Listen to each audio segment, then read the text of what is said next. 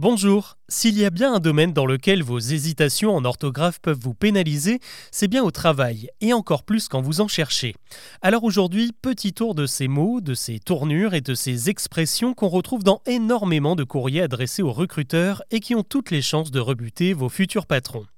Alors déjà, ce qu'il faut savoir, c'est que tout le monde fait des fautes. Entre les CV et les lettres de motivation, on en trouve une quinzaine en moyenne chez les femmes et 19 chez les hommes. Il faut donc voir l'orthographe comme un moyen de vous démarquer et de tirer votre épingle du jeu. Pour commencer, vous pouvez éviter un certain nombre de pléonasmes, des mots accolés qui sonnent bien mais qui veulent dire deux fois la même chose en réalité. C'est le cas de collaborer ensemble puisque collaborer sous-entend déjà un travail à plusieurs. On voit aussi passer des comme par exemple, typiquement quand vous écrivez j'ai travaillé pour plusieurs maisons de luxe comme par exemple Chanel, Saint-Laurent, etc. Là, il faut choisir, soit vous dites comme, soit vous dites par exemple, mais pas les deux. D'ailleurs, même l'expression orthographe correcte est un pléonasme car orthographe, ça vient du grec et ça veut dire écriture droite. Ça désigne donc le fait d'écrire correctement les mots. Mieux vaut donc dire que vous avez une bonne maîtrise de l'orthographe.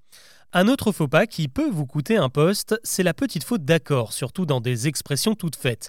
Exemple, quand vous dites en termes de, il faut bien mettre un S à terme, car c'est une autre manière de dire dans le vocabulaire de, et le vocabulaire, vous le savez, c'est un ensemble de plusieurs mots.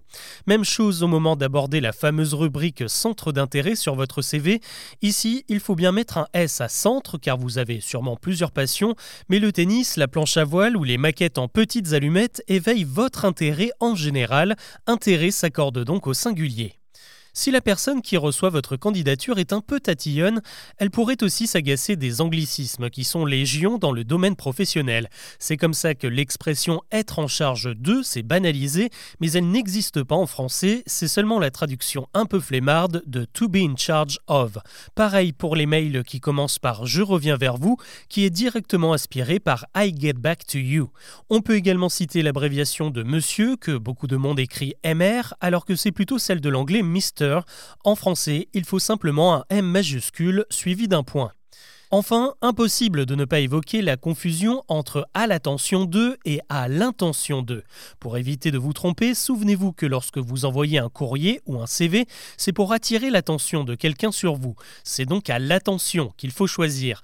À l'intention, IN, c'est plutôt quand on est dans une démarche qui est agréable ou profitable à quelqu'un, mais n'en doutez pas, une fois que vous serez embauché, vous deviendrez sûrement profitable à votre entreprise.